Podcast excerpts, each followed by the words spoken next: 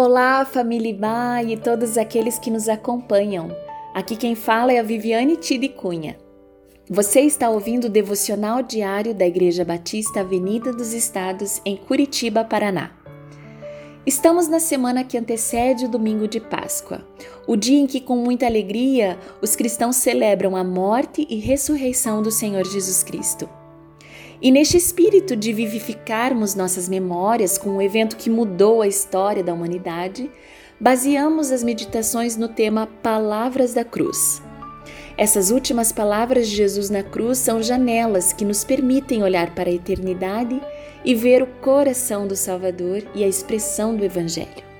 Hoje gostaria de ler Lucas 23, 39 a 43. Está escrito assim.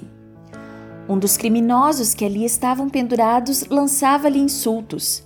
Você não é o Cristo? Salve-se a si mesmo e a nós. Mas o outro criminoso o repreendeu, dizendo: Você não teme a Deus nem estando sob a mesma sentença? Nós estamos sendo punidos com justiça porque estamos recebendo o que os nossos atos merecem. Mas este homem não cometeu nenhum mal. Então ele disse: Jesus, lembra-te de mim quando entrares no teu reino. Jesus lhe respondeu: Eu garanto, hoje você estará comigo no paraíso.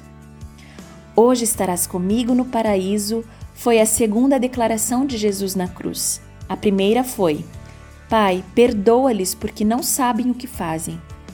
Jesus primeiro orou por seus inimigos, mas na segunda afirmação, ele falou a um pecador arrependido e deu-lhe a segurança de que iria para o céu quando morresse. Os dois ladrões que foram crucificados ao lado de Jesus são a prova de que nossas escolhas têm consequências eternas.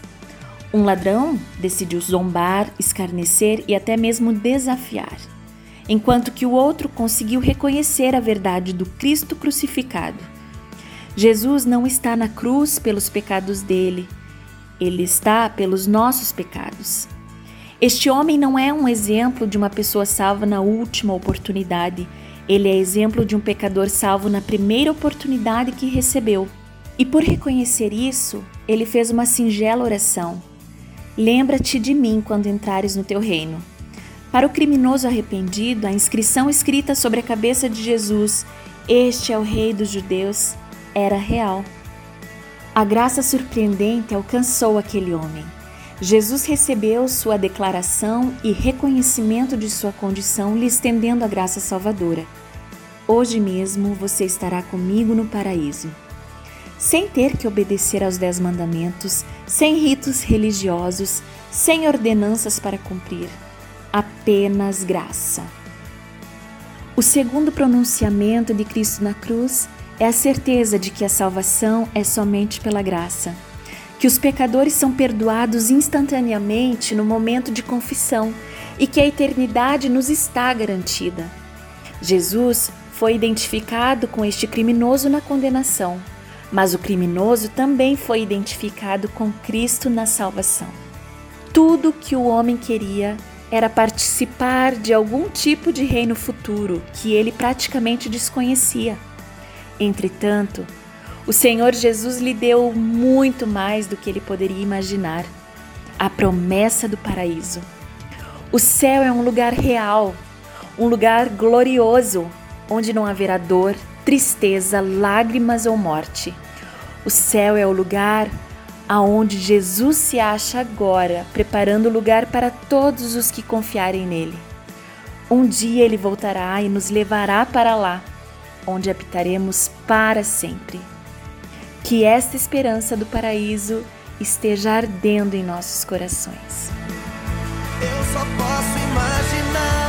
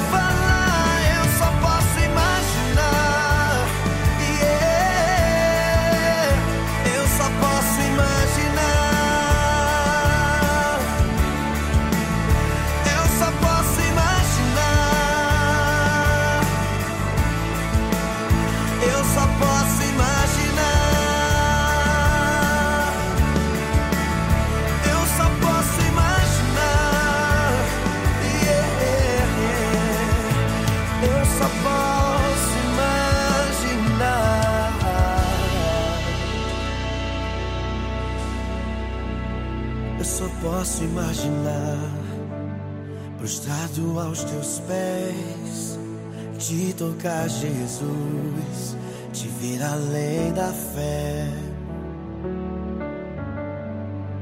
É, eu só posso imaginar.